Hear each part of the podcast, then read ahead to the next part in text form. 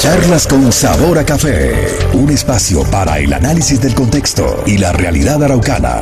La opinión, análisis, crítica y debate con los protagonistas del panorama regional, nacional e internacional. Lo único que ha servido es para llenarse la barriga. Que Arauca ha sido abandonada de hace muchos años. Estamos absolutamente divididos y diezmados aquí. Charlas con sabor a café. Más allá de la noticia. Dirección Carlos Alberto Jaimes. Conduce William Bielman. Bienvenidos.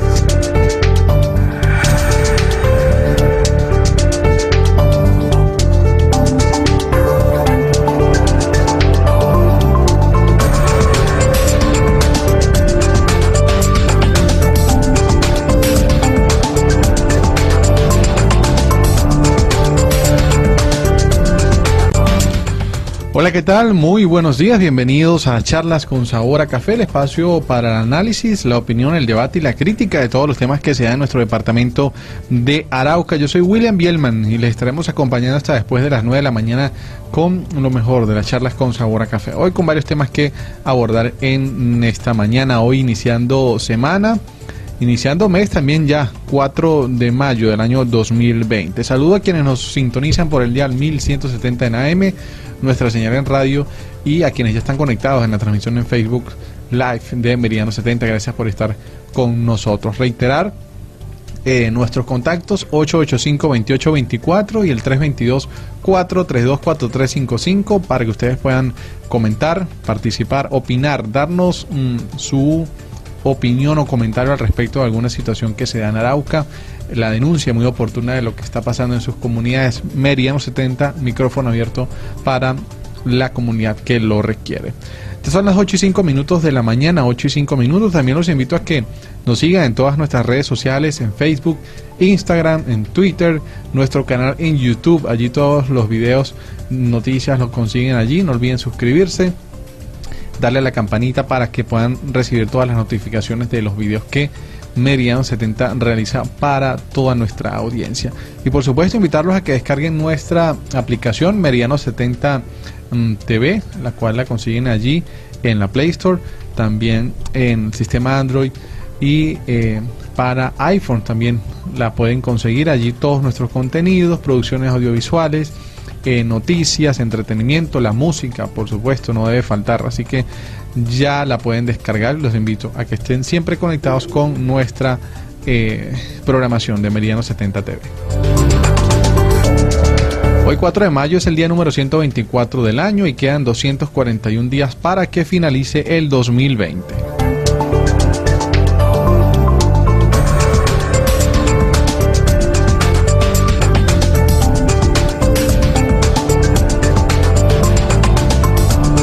Ocho y siete minutos de la mañana, 8 y 7 minutos y vamos rápidamente a recordar qué ha acontecido un día como hoy con las efemérides. ¿Qué ha sucedido a lo largo de la historia? ¿Qué pasó un 4 de mayo?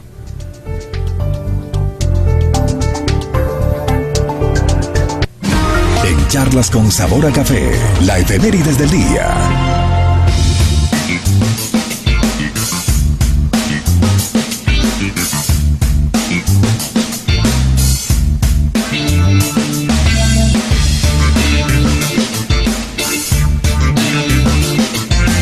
Bueno, dentro de las efemérides destacan varios mm, hechos importantes. En 1502, Cristóbal Colón inicia su cuarto viaje a América. Un día como hoy, en el año 1515, en Roma, el Papa León X prohíbe la impresión de libros no aprobados por la Inquisición. En 1839, en Lima, Perú, se funda el diario El Comercio, el más antiguo en vigencia del país. 1886 en Chicago, Estados Unidos, sucede la revuelta de High Market tras la huelga general iniciada tres días antes. Debido a esta masacre, el primero de mayo se celebra en todo el mundo, menos en Estados Unidos, el Día Internacional de los Trabajadores. 1950 en Argentina, el gobierno de Juan Domingo Perón detiene a todos los dirigentes comunistas. En 1976, en Madrid, España, se funda el diario El País. En 1979, en Reino Unido, Margaret Thatcher es elegida jefe de gobierno. Es la primera mujer que desempeña este cargo en el país.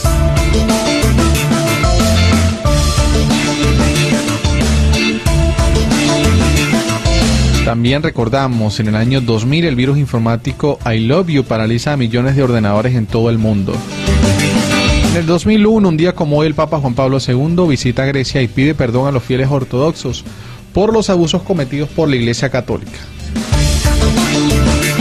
En el 2008, el Real Madrid Fútbol Club se proclama campeón de la liga por ya en su vez 31 en su historia. En el año 2009 en Venezuela también tenemos esta fecha destacada. Allí en ese país se produce un temblor en, el eh, de 5,5 grados en la escala de Richter, esto en el año 2009. Nacimientos, nacimientos en 1795 nació José Gregorio Monagas, militar y político venezolano. Y en 1951, el nacimiento de Jackie Jackson, músico estadounidense de la banda The Jackson 5. Y en 1961, Lucho Herrera, ciclista colombiano.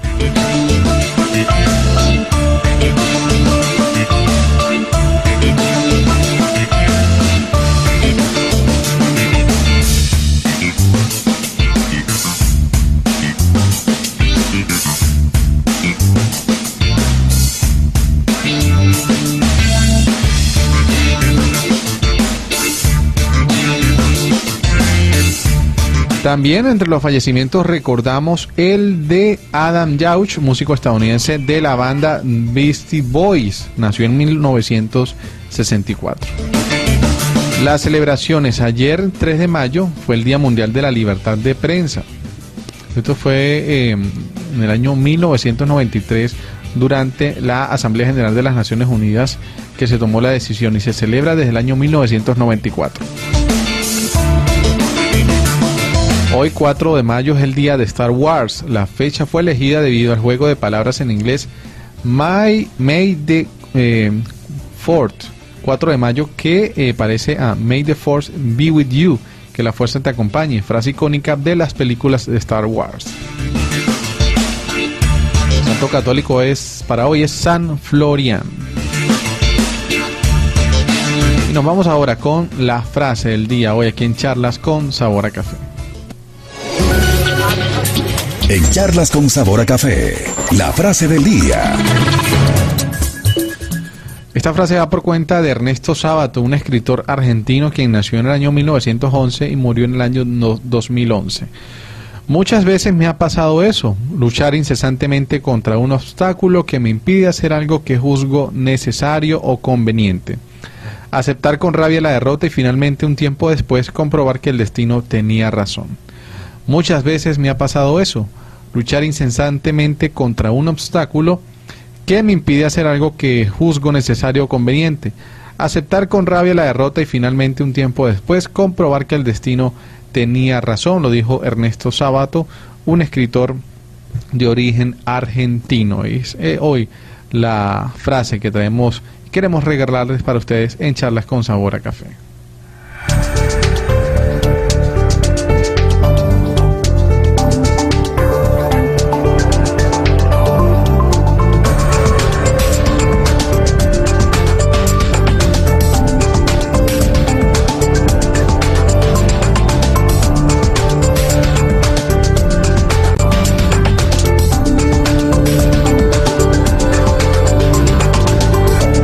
8 y 12 minutos de la mañana, 8 y 12 minutos y varios hechos destacar hoy en esta mañana aquí en Charlas con Sabor a Café, del cual queremos también hablarles un poco y contextualizarlo sobre lo que ha pasado y lo que se ha venido mm, gestionando por parte ya de algunas personas interesadas en resolver este problema. Y uno de ellos tiene que ver primero con eh, la situación que atraviesan jóvenes estudiantes araucanos que residen en ciudades como Pamplona, como Bucaramanga, eh, Bogotá incluso, Manizales, Palmira, estas ciudades en donde estos jóvenes quedaron mm, de cierto modo atrapados debido a la cuarentena que se estableció por el mismo presidente de la República, Iván Duque. Y es que a través de esta situación, estos jóvenes ya a la fecha de hoy han tenido dificultades en cuanto al tema de la alimentación y en cuanto al tema de incluso las residencias. Y es por eso que parte de la agenda que queremos abordar en esta mañana es conocer las voces de los jóvenes estudiantes y mm, también las voces de eh, algunos diputados que han, se han, encabezado este proceso para adelantar el corredor humanitario. También un trabajo que viene adelantando la gobernación de Arauca en cabeza de la Secretaría de eh, Gobierno y Seguridad Ciudadana para eh, buscar regresar a estos jóvenes al seno, al seno de sus hogares. Y esto en aras de evitar la difícil situación ya que padecen temas de alimentación y en el peor de los casos sus residencias también han, sacado allí, algunas personas los han sacado de sus residencias por el no pagar como es. Y esto ha generado una serie de dificultades que han tenido que recurrir a otros de sus eh, amigos del de, eh, departamento de Arauca para atender esta situación. Así que, eh, Naras, queremos hoy dedicar parte de charlas con sabor a café a hablar de esta problemática y que Mediano 70 sea nuevamente esa ventana para que ustedes a través de su opinión, su comentario, su llamada al aire, eh, como padres de estos jóvenes estudiantes, puedan contarnos cuál es la situación particular que atraviesan sus hijos y eh, ejercer la mayor de las presiones para que se muevan las autoridades, agilicen este proceso. Ya más de un mes eh, estos jóvenes no han tenido respuesta y se requiere urgentemente de su atención.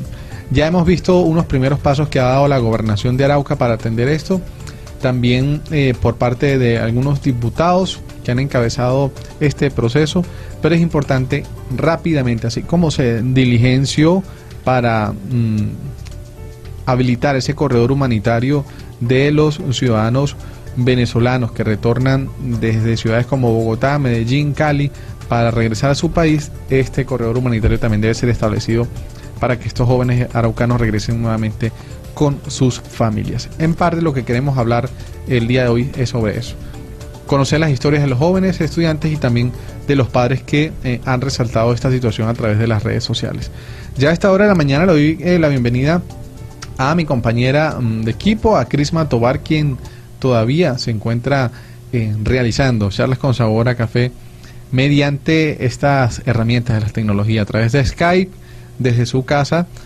Vamos a hablar e interactuar con varios invitados. Crisma, bienvenida. Buenos días, ¿cómo estás?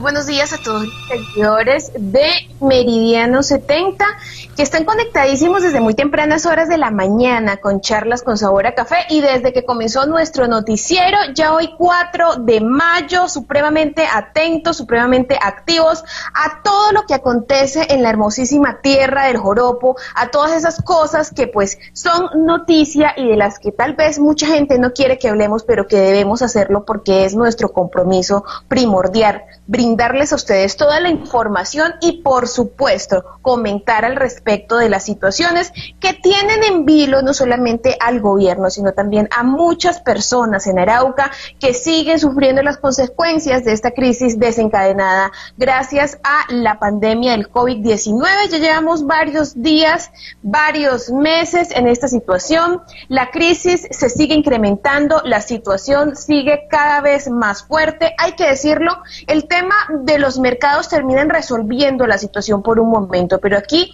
tenemos que empezar a generar estrategias que permitan que la población pueda solventar sus mismas necesidades. Este es el ejemplo claro de las razones por las cuales un socialismo no funciona dentro de un país dentro de una república, porque sencillamente el gobierno es incapaz de poder solucionar todas las necesidades que tienen los seres humanos. Entonces, pues aquí vemos ya cómo avanza esta cuarentena y también cómo se siguen creciendo los problemas no solamente de comerciantes y empresarios, sino también de las personas que están en casa sin poder hacer nada. Incluso las amas de casa ya han empezado a mostrar enfermedades mentales, ya la gente está empezándose a salir de control un poco, sin embargo, pues tenemos la obligación de seguir en esta situación, tenemos la obligación de continuar encerraditos en casa mientras esto sucede, ya ustedes saben, existió un caso muy cercano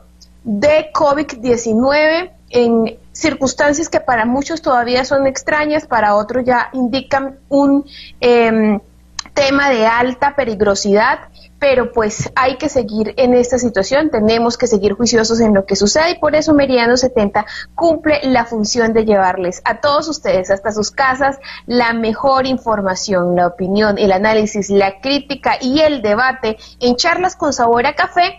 Hoy hablar de un tema que ya viene sonando William desde la semana pasada que hemos estado estudiando y del que hemos hablado para todos ustedes y es el tema de los estudiantes y el corredor humanitario que estos están solicitando para poder retornar a sus, a sus lugares de origen, a sus casas, específicamente en Arauca. Eh, este tema ya lleva bastante tiempo, estos muchachos han hecho bastante bulla, bulla, bulla, han tocado muchísimas puertas hasta que por fin alguien los escuchó. Aquí tenemos todos los actores para que ustedes conozcan esta problemática y por supuesto para que todos agarraditos de la mano como debe ser ayudemos a solucionar todas las situaciones trascendentales que terminan aporreando a nuestra población. Así es, Crispa. En definitiva, ya vamos a establecer el contacto con eh, parte de un joven que ha adelantado este trabajo, que ha liderado, que ha tenido el, yo diría que la valentía ¿no? de afrontar esta situación para que pueda darse eh, algún tipo de presión ante las autoridades. Y en este sentido también eh, explicar un poco lo que es este trabajo. Ya nos acompaña eh, Jorge González. Jorge González, te damos la bienvenida. Buenos días, ¿cómo estás? Ya estás en línea a través de Sky de Mediano 70. ¿Cómo te va? Muy buenos días, William. Buenos días a compañera y a todos los estudiantes, a, los eh, comunidad araucana en general que nos está escuchando. Bueno, Jorge, hablemos un poco de la situación, de lo que está ocurriendo, mm, haciendo un poco de historia, ¿no? Porque esta es una problemática que ya para un mes y ustedes han señalado que requiere urgentemente de la atención por parte de las autoridades, del gobernador, de los alcaldes, bueno, de los gobernadores, ¿no? Tanto de Norte de Santander como de Arauca, pero también de los alcaldes para hacer una intervención oportuna. Cuéntanos un poco sobre este hecho y el seguimiento, desde hace cuánto que le vienen dando y de qué ciudades son los estudiantes que se han visto afectados por esto. Listo, William. Eh, comenzando de que nosotros, a raíz de eh, las peticiones que se hicieron a nivel nacional de los diferentes estudiantes que se, que se encuentran en, en, las ciudades donde están represados, decidimos eh, crear la Asociación Araucana de Estudiantes de Educación Superior. Eh, esto a raíz de las problemáticas y necesidades que estaban pasando los diferentes jóvenes y trabajar en conjunto para tener un mayor peso a la hora de hacer esta, esta gestión como primera, eh, como primera parte, eh, desde cada ciudad eh, se mandó unas cartas formales exigiendo al, primeramente a las alcaldías y después a la gobernación, donde manifestábamos que necesitábamos una ayuda humanitaria. En este caso sería para abrir el corredor humanitario, pero eso sí con, con el objetivo primordial y eso en común de que se, se debía hacer de manera responsable y por eso era pertinente acatar todo el tema de protocolos en coordinación con la, con la UAESA para, para poder hacer esta gestión. Eh, posteriormente a, todas estas eh, cartas que hicimos, donde nos manifestamos eh, los diferentes estudiantes, pues algunas partes respondieron, o no, eh, parte de las alcaldías. Eh, pero algo en común, que era el, común denominador como tal, que era que todo se trabajaba en coordinación con el gobierno departamental. Entonces, a raíz de, pues, eh, trabajamos para poder comunicarnos con el gobierno departamental y el día 30 de abril, como tal, con el secretario de gobierno, Merardo Tobar, donde realizamos una videoconferencia con los diferentes voceros de cada ciudad eh, y padres de familias también que están, han, estado pendientes para, para hacer todos estos temas, el, corredor humanitario, los permisos eh, y, demás temas correspondientes. Eh, una aclaración y ponerlo en contexto, como tal, en la base que nosotros estamos manejando hay un aproximado, un aproximado de 540, 550 personas donde se reparten en diferentes ciudades. Eh, ciudades como Medellín, Cúcuta, eh, eh, Palmira, Pamplona, Bogotá, Barranca Bermeja, Barranquilla, Cali, esto, Manizales, Villavicencio, Tunja. ahí repartidos los diferentes jóvenes que han estado represados desde los diferentes eh, municipios del departamento de Arauca.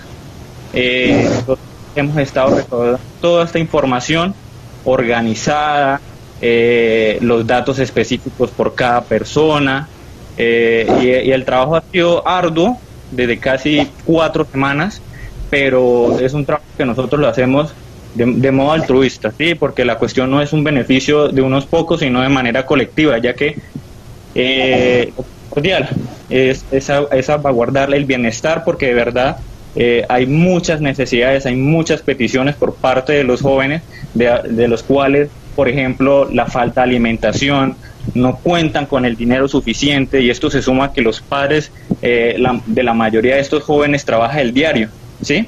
Y, algo que, hablábamos con varios compañeros es que trabajan del diario, pero no hay diario. Entonces, ¿cómo, cómo hacemos e, en ese sentido? Se suma también el tema de las necesidades de, logísticas que es en el, en el arriendos, que muchos saben que parte del gobierno nacional, pues esto no se puede hacer, descar a la persona o, exigirle de, de salir del, del recinto. Pero una cosa es la orden nacional y otra la realidad. Y, los casos que, que, nos han llegado es que ya lo están sacando y, y más por ejemplo eh, por ejemplo en Pamplona Pamplona que es una ciudad netamente que vive de los estudiantes de los arriendos de la alimentación pues la ganancia de ellos es eso y pues no cumple entonces es una una situación difícil eh, que se ha venido manejando eh, menos mal nada por, por parte de nosotros los jóvenes que decidimos reunirnos y, y, seguir con este proceso. Cris, ¿alguna pregunta para nuestro invitado? Crisma, ¿nos escuchas? No escucho nada. ¿Me escuchas ahí? Ahora sí. ¿Me repites, por favor? ¿Alguna inquietud para nuestro invitado Jorge González? Bueno, Jorge, bienvenido a Charlas con Sabor a Café. Eh, de verdad, esta situación ha sido muy, muy triste para nosotros. Hemos tenido que reportar no solamente el caso que tú representas, sino muchos en, en todo el país mucha gente que se encuentra alejada no solamente no solamente estudiantes sino también personas araucanas que por una u otra razón eh, los cogió el tema de la cuarentena lejos de Arauca. Además de todo también existen porque a nuestros teléfonos han llamado personas de otras partes del país que quedaron aquí en Arauca y que pues ya llevan más de dos meses dejando sus familias mm, tiradas en circunstancias pues totalmente salida de lo normal. Es decir, nadie nunca había vivido una experiencia como esta y no se imaginaron que las consecuencias iban a ser tan graves. De cierta manera, la pregunta es, ¿por qué ustedes cuando se extendió el plazo para regresar a Arauca no lo hicieron en ese momento? Eh, es una pregunta muy frecuente, ¿sí? Y es algo que hemos venido recibiendo desde bastante tiempo.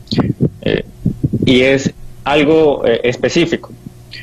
Usted lo estaba mencionando, es algo de que muchos no, no esperábamos, ¿sí? Entonces, por parte de las universidades, algunas universidades como tal, en el plazo que hicieron, por ejemplo, de seguir las clases virtuales, no, no decían de que de cierta manera de manera esto, preventiva, pero no especificaron de que se iba a seguir eh, alargando la situación. Entonces, ¿qué pasó? De que muchos estudiantes como tal dijeron, bueno, esperemos un poco de cómo sucede la, situación y claro, en esa espera de, de cómo, de, saber cómo avanzaba, pues, por ejemplo, las diferentes eh, ciudades tomaron medidas, por ejemplo, en el cierre de, terminales de transporte, de viajes, y, pues eso pues generó esta, esta necesidad.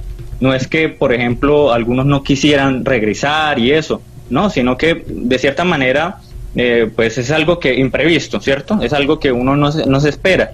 Y, de manera de, seguir con, con, los procesos universitarios, porque pues eh, estábamos en clase, muchos estaban eh, entrando ya al tema de parciales, pues uno dice, bueno, nosotros acá pues estamos con, con el tema de las clases y, esperemos a ver un poco qué dice la universidad, ¿sí?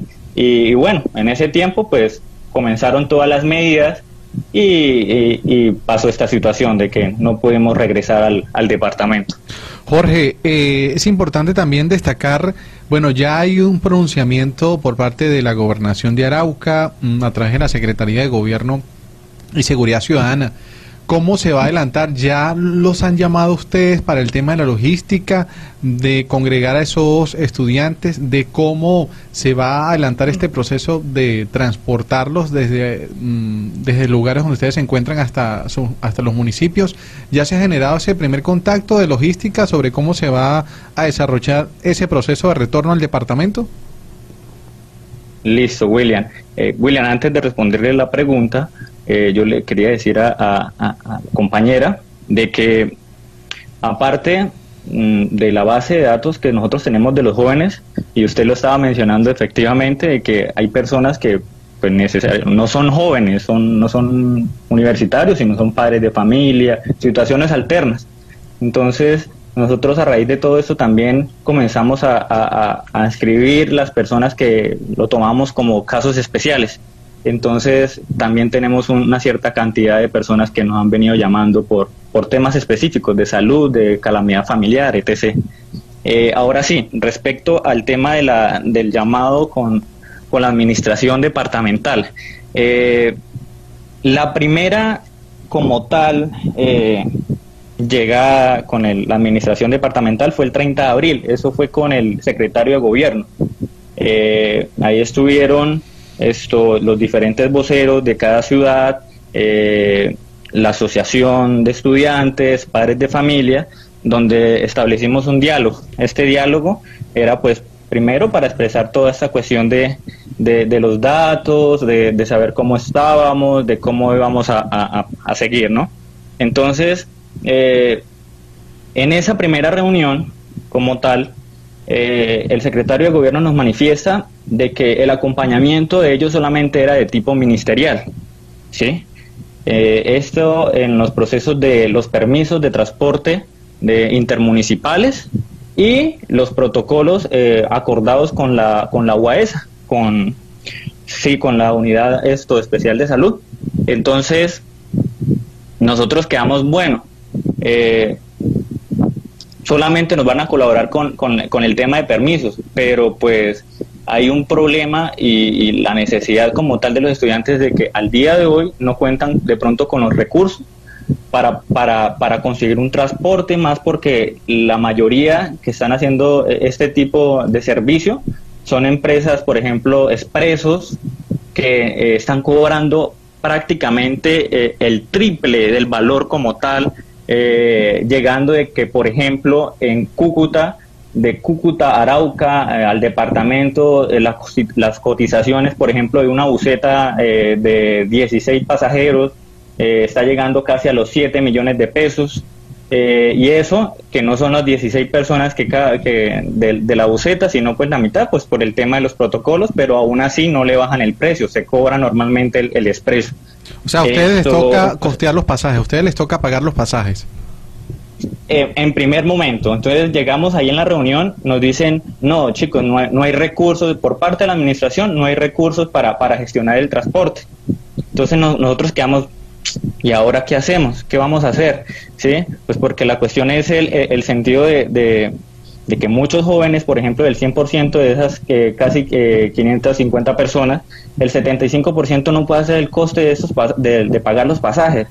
Entonces, mm, a raíz de esto, comenzamos una gestión eh, y decimos, bueno, la administración como tal no nos va a colaborar con el, con el tema de, de, transporte, ¿sí?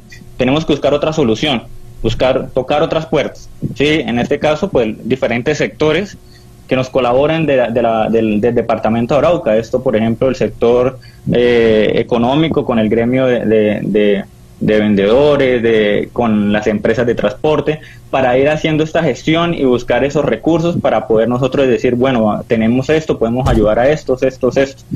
Bueno, y el día de ayer como tal nos enteramos del pronunciamiento tanto del gobernador y como el secretario de de que, efectivamente ellos iban a, tenían toda la voluntad para gestionar eh, los recursos por parte de la Secretaría de Hacienda, que iban a hacer esa coordinación. Entonces, eh, pues nosotros quedamos sorprendidos también porque, bueno, en un primer momento nos dicen que no hay recursos, tres días después dicen que van a hacer todo lo posible, entonces uno llega a decir, bueno, acá lo que falta es la voluntad política, ¿no? Pues porque, o sea, si se puede hacer ese tipo de gestión, eh, creo que sería pertinente de que se podría hacer una coordinación y eso es algo que nosotros eh, estamos planteando desde el primer momento, ¿sí? Eh, establecer ese diálogo, ese canal de comunicación entre la administración, la UAESA y los jóvenes para trabajar en conjunto, pues porque eso es lo que necesitamos. de cierta manera, el canal de comunicación no ha sido el mejor. Mm, solamente, vuelvo y digo, hemos tenido esa reunión con, con Merardo, eh, que es el secretario, pero pues ningún más, eh, otro, otro, en este caso servidor público, no, no nos ha comunicado como tal. Entonces, eh, sería bueno que por parte de la administración y hacerle la invitación a, a, al gobierno departamental de que trabajemos en conjunto. ¿sí? Nosotros tenemos una base de datos, tenemos toda esta información pertinente por ciudades, organizada, y la cuestión es eh, el, el, objetivo es ese corredor humanitario, pero hacerlo de una manera responsable, ¿sí? Acatando todos estos protocolos. Y eso es algo que, que desde el primer momento le, hemos dicho a, por parte de las solicitudes que hemos enviado, de que queremos hacer de forma responsable este, este ingreso al departamento, ¿sí? Acatando todos estos protocolos. Entonces eso, eso sería bueno, esa articulación entre, las tres, entre, esas tres personas, la administración, la UAESA y nosotros como estudiantes, porque más de un compromiso, por ejemplo, legal de, de, incumplir, por ejemplo, la, eh, la cuarentena y que de pronto uno o el padre de familia le toque pagar una multa, es un compromiso más moral, ¿sí? Porque nosotros, aparte de nuestro bienestar, por las necesidades, también tenemos que velar por el bienestar de la comunidad, más que el departamento al día de hoy esto no tiene algún eh, caso positivo de coronavirus como tal. Entonces, eh, es eso, el compromiso tanto de la administración y de nosotros, y es algo que, hay que tener muy en claro. Jorge, ¿tú en qué ciudad te encuentras? Actualmente me, me quedé atrapado en la ciudad de Cúcuta. Bueno, ¿y qué información tienes sobre los estudiantes allí en Cúcuta? ¿Cuántos podrían ser solamente en esa ciudad? Listo. En Cúcuta tenemos el aproximadamente de 74 personas repartidos de los diferentes eh, municipios del departamento. Están chicos de Tame, Arauca, Arauquita, Saravena, eh, Puerto, Rondón, Carabobo Norte, Portul. Eh, entonces esa sería como la cifra como tal de hoy en Cúcuta, 74, que tenemos en la base de datos, pero vuelvo y digo, cada día nos está llegando una solicitud. Entonces, no es normal que ahorita en el teléfono me esté escribiendo alguien, Jorge, estoy acá en Cúcuta, me quedé represada, soy estudiante. Entonces, cada día recibimos nosotros solicitudes. Me imagino que respecto a esas solicitudes se hace una especie de filtro, ¿no? Porque pues lamentablemente sabemos también que hay personas que se aprovechan de las buenas eh, acciones de los demás para sacar algún beneficio. Y pues también hay que tener como prioridad el tema, Jorge, de que pues tenemos que cuidarnos, de que todo este proceso va a ser cuidadosamente supervisado, supervisado desde el punto de vista de vista de pues mantener todas las normas, todos los protocolos de seguridad, por supuesto, para que ninguna persona, que ya sabemos no son solo estudiantes, sino que ya esto se amplió para cualquier persona que quiera retornar al departamento de Arauca, pues ingrese al departamento totalmente libre del virus pero voy a pedirle a mi compañero William Bielman que por favor establezca comunicación ya, ya lo tenemos. ya lo tenemos. Alexa Crife, ¿ya la tenemos? Sí, ya nos está escuchando. Ah, Ah, ok, perfecto. Entonces, porque además, Jorge, de, del trabajo que hizo el secretario de Gobierno departamental, el doctor Merardo Tobar Altuna, pues la Asamblea de Arauca también asignó una comisión especial para atender el requerimiento que ustedes, los estudiantes, hacían desde distintos lugares del país. Y pues en cabeza de esta comisión se encuentra la diputada Alexa Quirife, a la que le damos los muy buenos días. Bienvenidas, bienvenida diputada a Charlas con Sabor a Café. Muy buenos días, Cristina. Muy buenos días al equipo de Meridiano 70. por supuesto, un saludo muy especial a nuestra estudiante y a toda la comunidad del departamento de Arauca. Eh, un día eh, muy soleado, pero que estamos trabajando fuertemente desde muy temprano. Ah, bueno, sí, señora. Bueno, diputada, sabemos que antes incluso que el gobierno departamental eh, se empoderara de esta situación, ustedes desde la Asamblea Departamental dijeron, no, estos muchachos hay que ayudarlos, hay que hacer algo. También vimos el acto de buena voluntad que se hizo en Saravena, en donde los comerciantes dijeron, no, pues si nos toca recoger entre todos para traer a nuestros muchachos, lo vamos a hacer. Cuéntenos cómo es ese momento en donde ustedes deciden liderar la creación o la formación de este corredor humanitario para retornar a los estudiantes?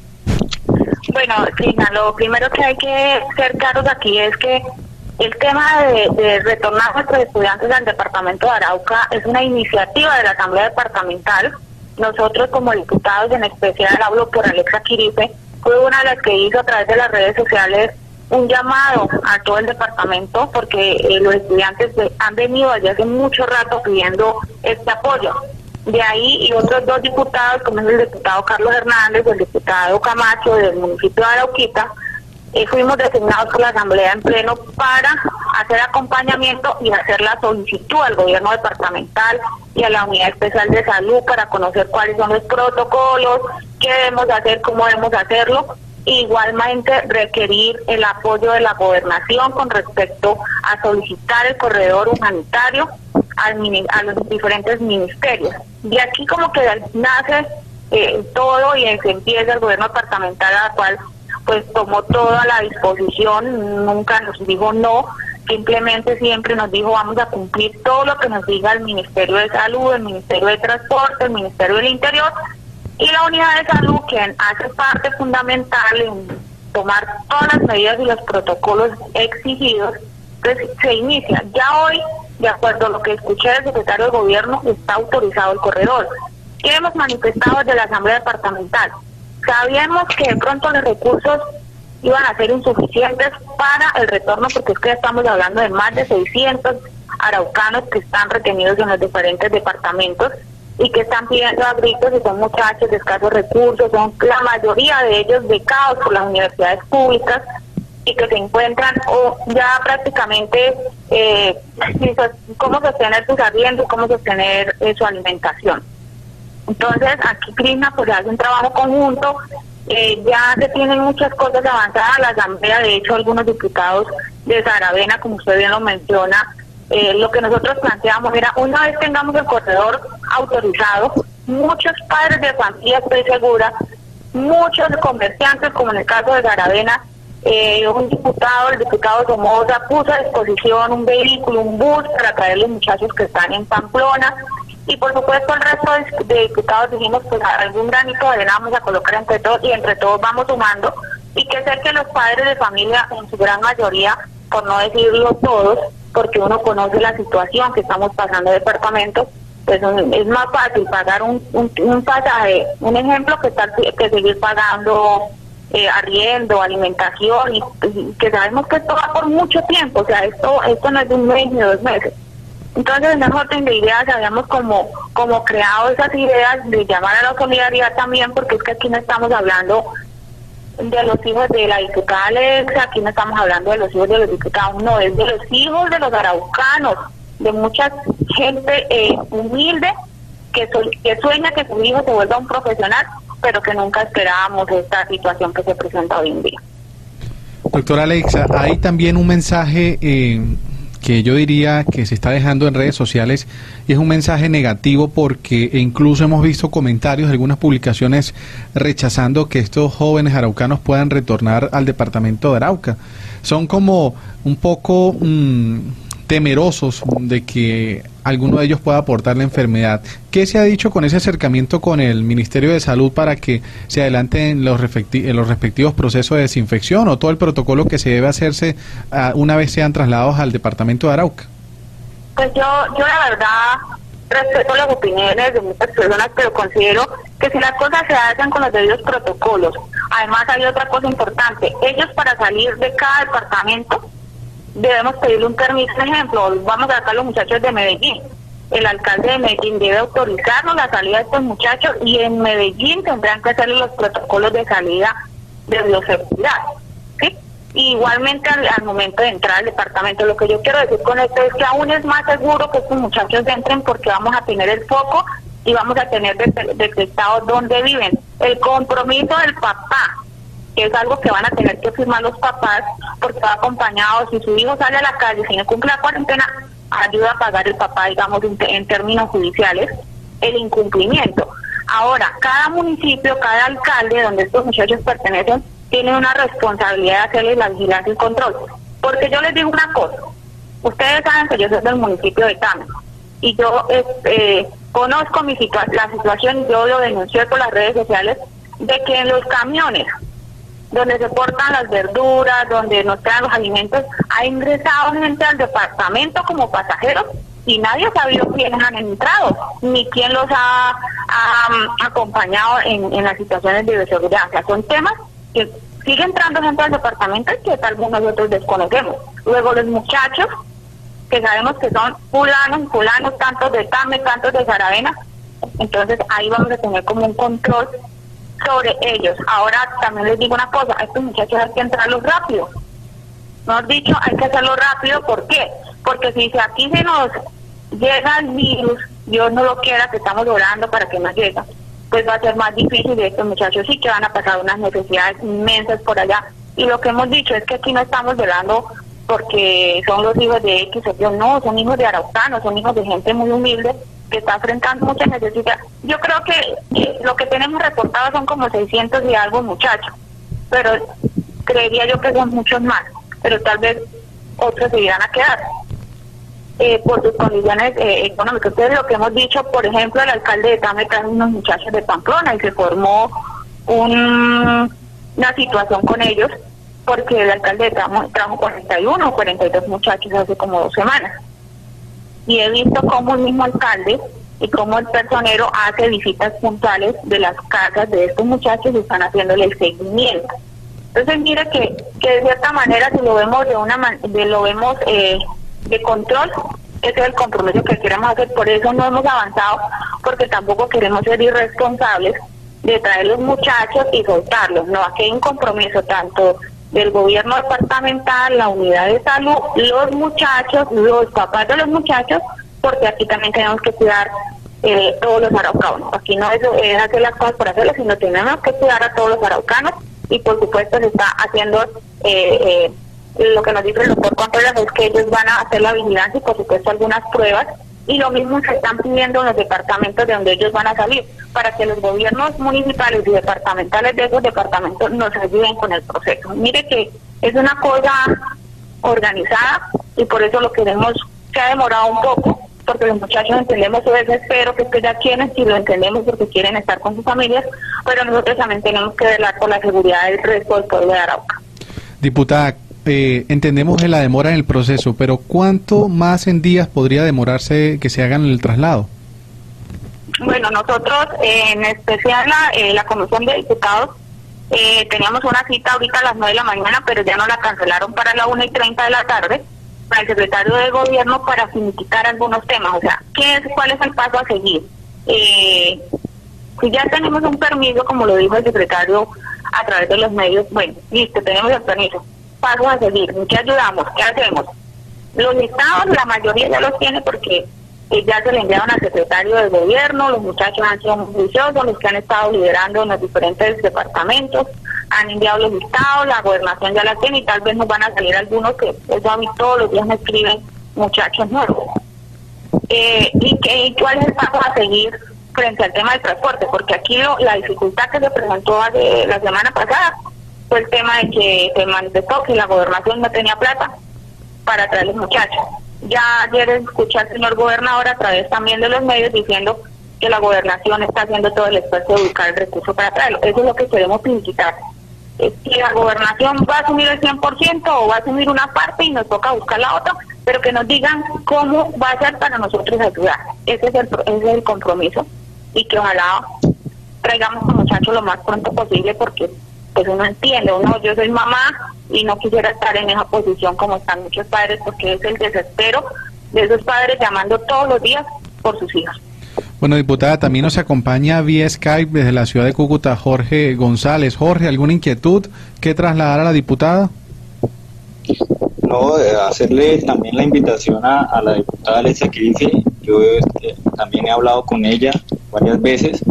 Eh, igual hacerle la invitación a ella y a los diputados de que como ellos hicieron la solicitud formal y, de cierta manera también han recibido por, por parte de muchos jóvenes esta solicitud, de trabajar en conjunto, trabajar en conjunto, eh, la comisión que se creó, eh, de pronto las personas que eh, están liderando este tema con los jóvenes, también crear de pronto un grupo para poder esclarecer todas estas cuestiones, porque algo que, que, estoy de acuerdo con la diputada Alexa Kirifi es que hay que tener muy, muy, muy claros los pasos a seguir. Eh, por ejemplo, en el tema de, que si existen los recursos, bueno, si se va a conseguir los recursos para el tema de transporte, entonces saber de que si van a, a costear el 100% o si uno tiene que aportar así sea 20 mil o, el 20%, en este caso, ¿sí? Entonces, para tener claro esa cuestión. Entonces, la invitación tanto a la comisión y, y, al, y al gobierno departamental es tener ese canal de comunicación fuerte, ¿sí? Trabajar en conjunto y eso es lo que buscamos. Esto para poder hacer esta gestión y también decirle a la comunidad que era algo algo que, que está diciendo esto William. Esto no es de que pues, nosotros vamos a llegar y, a, deshacer ahí en, la, en, nuestros municipios, ¿sí? La cuestión es asumir el compromiso, vuelvo y digo, no solamente lo, desde, lo, desde lo legal, de pronto incluir alguna falta, sino de un compromiso ya moral. Nosotros tenemos una familia, nosotros tenemos un, municipio que debemos cuidar, no solamente nuestro bienestar, sino el bienestar de todos los araucanos. Entonces, es esa la invitación a, trabajar en conjunto, a coordinar muy bien esta, este, este proceso para pues cumplir ese, ese objetivo primordial que es eh, volver al, eh, al departamento, pero pues de una manera responsable. Bueno, yo, yo voy a, meterme aquí después de lo que dice Jorge, porque hay algo que me causa muchísima curiosidad y que desde el comienzo de esta situación me ha llamado la atención, doctora Alexa, Jorge, William y oyentes, y es cómo Arauca se convierte en un corredor humanitario para personas venezolanas que se encuentran dentro del país y que quieren retornar a su país hasta donde yo vi, hasta donde pude revisar la noticia, llegan más de mil personas que ingresaron por Arauca hacia Venezuela. ¿sí? Estas personas también pues de distintos lugares de, de Colombia personas que incluso venían de zonas de tan alto riesgo como Nariño, como el Chocó, Bogotá misma, que pues todos sabemos que es la capital y tiene muchísimos casos de COVID-19. Y pues la verdad de la gente, sí, en un principio protestó y dijeron, no, esto está muy mal, mire la cantidad de buses, mire todo eso. Pero ¿cómo es posible que no vamos a hacer lo mismo con nuestra gente, con nuestros estudiantes? Como dice la doctora Alexa, gente que está saliendo de Arauca con la intención de estructurarse, de prepararse y de retornar a su ciudad natal a proporcionar el conocimiento profesional para ayudar a construir una mejor sociedad. Entonces, sí, de verdad, con el respeto que se merece la gobernación de Arauca, me parece una, una, una condición muy lenta de algo que debió resolverse desde el principio de una forma eficiente y pues aprovecho también esta, a esta hora de la mañana 8 y y 52 minutos para darle las gracias a la doctora Alexa Quirife, al diputado Carlos Hernández y al diputado Camacho por liderar este proceso y por decir, no, un momento, ¿cómo vamos a dejar a nuestros muchachos votados por aquí? En Arauca pasa todo el mundo, porque así es, en Arauca ha pasado todo el mundo y pues los, nuestros estudiantes nuestros universitarios pues no lo podían hacer, entonces en buena hora por esta actividad que lidera la diputada Alexa Quirifa y por supuesto esta comisión de la Asamblea de Arauca. Sí, sí, tienes toda la razón. El tema de, la, de los ciudadanos venezolanos, pues existe un decreto presidencial y eso es lo que nosotros a través de ese mismo decreto fue que hicimos la solicitud porque mismo si hay un decreto presidencial para un corredor humanitario de eh, buses que los vienen transportando, obviamente sabemos que es la comunidad internacional la que está colocando el recurso, pero bueno, aquí también tenemos que tener comunidad internacional para los nuestros. Entonces aquí empezó como, como, como decimos nosotros, la bulla para que eh, hoy por lo menos tengamos una respuesta positiva parte del gobierno. Entonces ahora nos toca avanzar cómo lo vamos a traer, dónde está la plata para traerlo, la hay, no la hay, o la conseguimos, porque es lo que nosotros como diputados hemos dicho, hombre, necesitamos el permiso, alguna cosa, Arauca Solidaria, los papás de los muchachos, yo sé que de algún pesito nos van a ayudar, nosotros ayudamos y todo el mundo va a ayudar para traerlos, porque es lo que tú dices, o sea, es traer nuestra gente, nuestros nuestros mm, compatriotas, nuestros araucanos, tameños, ara, carabenenses, o sea, todos estamos en una sola situación y es como si, como si, o sea, yo siempre le he dicho, pónganse en los zapatos de sus papás, o sea, haga de cuenta que su hijo es el que está por ahí aguantando hambre, a ver usted qué va a hacer. Y no cuestionemos tanto algo tan importante que es tener la familia unida. Una cosa, Crisna, que es importantísima, mire, estos muchachos están encerrados en una habitación sin comer, sin pensarlo cómo van a hacer para pagar, hombre, también es un tema mental que podemos estar generando en ellos. Hay que pensar en las consecuencias futuras de este grupo de muchachos que desafortunadamente pues se nos quedaron allá por miles de condiciones, porque mucha gente ha dicho, pero si les dieron plazo para que se volvieran, ¿por qué no se volvieron? No, no es que les dieron plazo, es porque hay muchas condiciones que ellos no pudieron hacer, les tenían que presentar un parcial, un trabajo, bueno, en fin, o que pensaban que eran solo 14 días y que pasaba. Entonces prefirieron quedarse para evitar tantos gastos. Y mire, no pasó ni va a pasar tan rápido la situación, entonces hay que ayudarles, hay que ayudarles.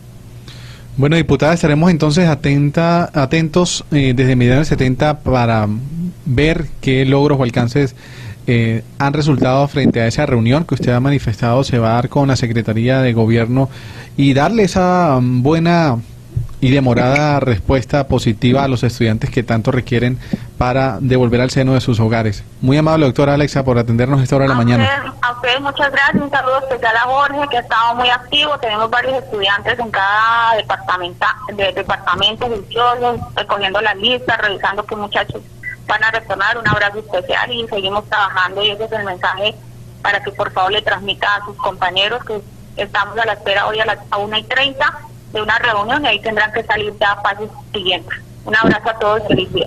Bueno, muchas gracias a la diputada Alexa Quirife. Eh, también, bueno, Jorge, ya escuchabas ahí la información que nos entregaba la diputada referente ya en horas de la tarde con una reunión con las autoridades del departamento de Arauca. Eh, esperamos las mejores de las respuestas que se puedan dar en horas de la tarde para que usted, así como otros estudiantes, decenas de estudiantes que se encuentran en varias ciudades, puedan retornar al departamento de Arauca. Una petición que recuerdo yo cuando se realizó la primera, el segundo día de las sesiones extraordinarias aquí de la Asamblea departamental en la caja, tenían bombardeado la caja de comentarios con la situación que estaban padeciendo los estudiantes. Y yo creo que a través de allí fue que se dieron cuenta los diputados de esta situación y tomaron cartas en el asunto. Y bueno, también Meridiano 70 ha sido eh, un oído y voz de estas comunidades estudiantiles eh, fuera del departamento de Arauca que está atravesando necesidades.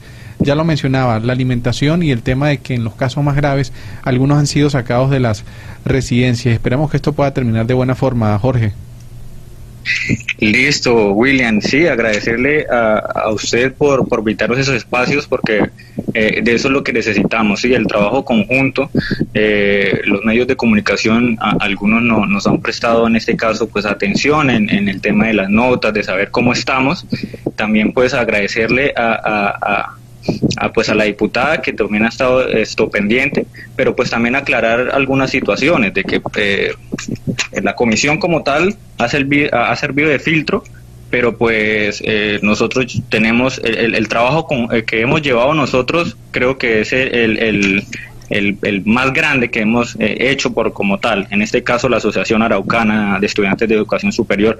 Entonces, por eso reitero de que esa comisión que se creó por parte de los diputados, de que también eh, de cierta manera eh, nos incluya en el tema de la comunicación. Por ejemplo, de hoy hay una reunión a la 1 y 30 pm, ¿no? Entonces, a raíz de eso, bueno, ¿qué pasó en esa reunión? Entonces es, es invitarlos a eso, a, estar comunicados con nosotros de cierta manera. Ellos hicieron la solicitud, pero como tal nosotros fuimos los que, eh, eh, por partes eh, de las ciudades, fueron los que mandaron la solicitud de estudiantes, ¿sí? Me refiero. Entonces, invitarlos a ellos y a la administración de, estar pendiente en el tema de, de la comunicación y poder informarnos muy bien para esclarecer todo este tipo de cosas, porque pues desde ahí parte no todo, del, del diálogo.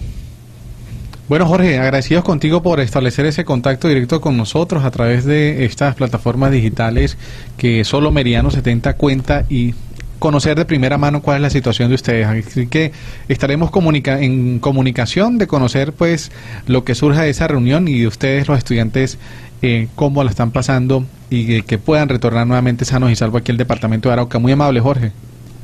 Listo, William. Eh, gracias a la compañera también por, por, estar acá, pues eso nos alegra. Eh, creo que muchos ahorita jóvenes están pendientes eh, ahorita en la transmisión de lo que está hablando y es bueno que existan estos espacios.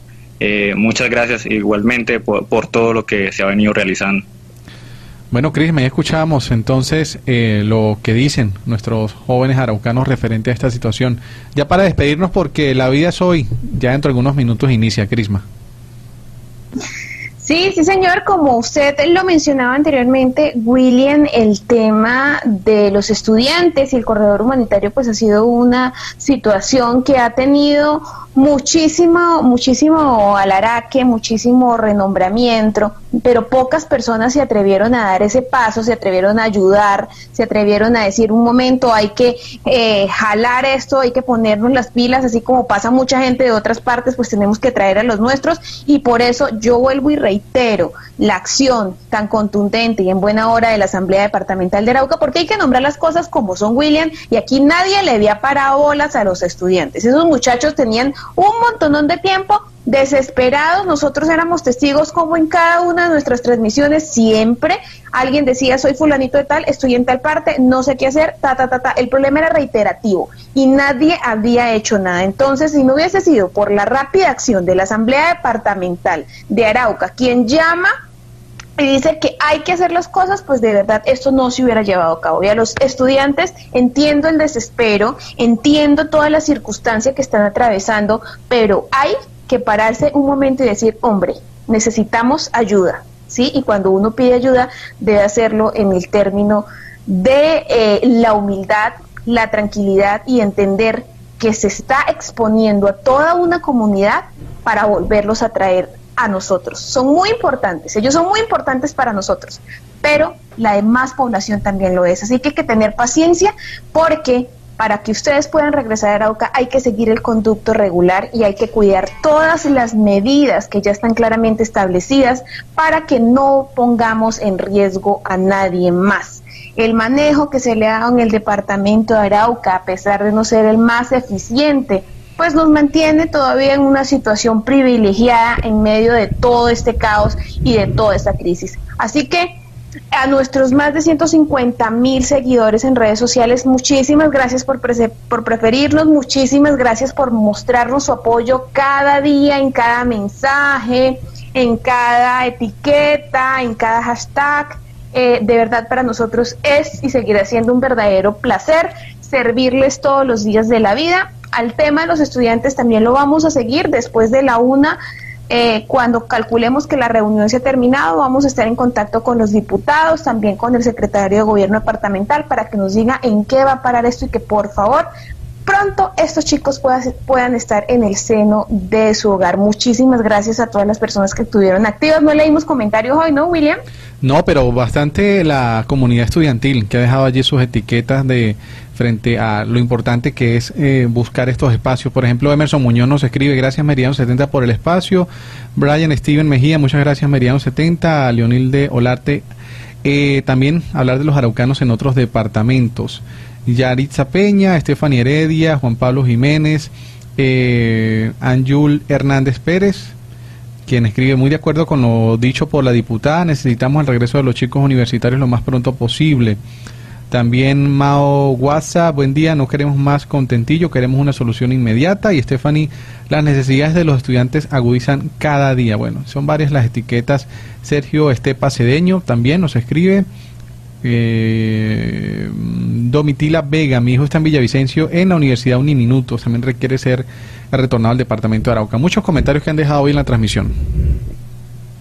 Bueno, excelente. A todos ellos, pues decirles que eh, se sigue trabajando, que de inmediato se tenga una respuesta. Nosotros vamos a estar informándolos, que estén muy, muy, muy atentos a todo lo que sucede y muchísimas gracias por acompañarnos en este espacio. A las personas que me escribieron a la línea de WhatsApp, les pido disculpas una vez terminado. Este programa estaré muy atenta contestándoles todos sus requerimientos. Un abrazo fuerte y nos vemos mañana con más de charlas con sabor a café. Bueno, muchas gracias, Crisma. Ya terminando para dar paso a la vida es hoy. Agradecer a todos quienes estuvieron en sintonía de Meridiano 70 TV en charlas con sabor a café. Eh, reiterar nuevamente que continúen con toda la programación que tiene Meridiano 70 para ustedes. Desearles a todos que tengan un feliz lunes, inicio de semana, siempre cumpliendo con el pico y cédula. Recuerden que la cuarentena no ha terminado, eso va hasta el 11 de mayo y es importante acatar las medidas. Charlas con sabor a café. Un espacio para el análisis del contexto y la realidad araucana. La opinión, análisis, crítica y debate con los protagonistas del panorama regional, nacional e internacional.